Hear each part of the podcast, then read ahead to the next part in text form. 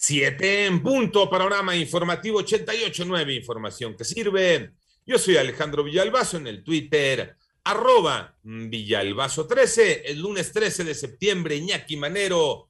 ¿Cómo te va, Iñaki? Ya llegando casi a mitad del mes, Alex Villalbazo, Alex Cervantes, amigos de la República Mexicana, gracias por seguir en Panorama. Vámonos, Alex, con el panorama COVID, la cifra de muertes a nivel mundial por COVID-19 ya llegó a 4.631.626 eh, personas.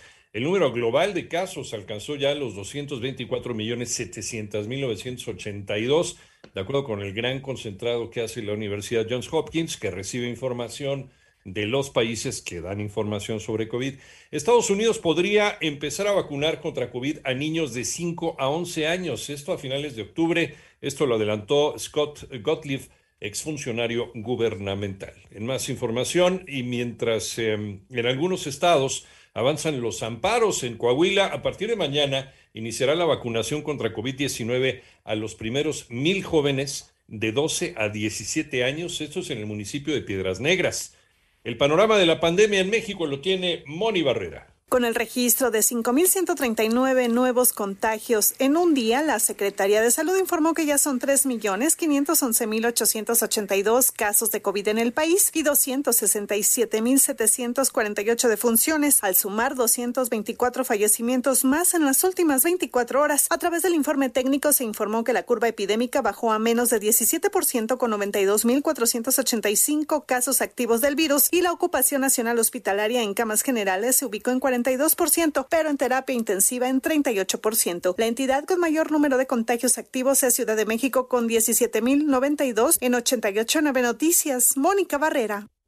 En el panorama nacional, en Guerrero suman ya tres personas fallecidas, eh, más de 15.000 damnificados, 7.800 viviendas con diversos daños en 40 de los 81 municipios del estado.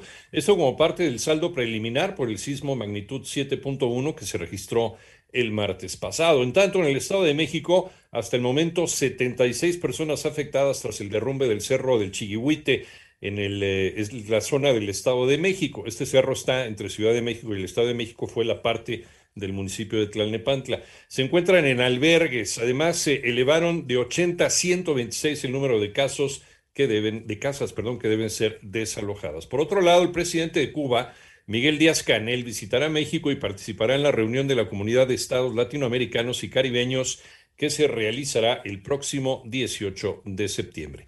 Y en su primer día en el país, Ken Salazar, embajador designado de los Estados Unidos en México, visitó la Basílica de Guadalupe, el sitio arqueológico de Tlatelolco, el Panteón de San Fernando y el Monumento a la Revolución. La función pública no está marcada por cuestiones partidistas, se trata de representar al pueblo. ¿Quién dice esto, René Ponce? El presidente de la República propuso a la un gobernador de Sinaloa, Quirino Ordaz Coppel, como nuevo embajador de México en España, encargo que iniciaría luego de que concluya su administración el próximo 31 de octubre. Durante su gira de trabajo por Sinaloa, el jefe del Ejecutivo puntualizó que el actual mandatario estatal no está obligado a renunciar a su militancia en el PRI, porque se trata de un encargo al que tienen derecho todos los ciudadanos, sin que tenga que ver su filiación partidista. El primer mandatario añadió que este tipo de invitaciones se harán a otros gobernadores que están concluyendo sus funciones y a otros servidores públicos, porque no se trata de representar a un partido o gobierno, sino de la representación del pueblo de México. Para 889 Noticias, René Ponce Hernández.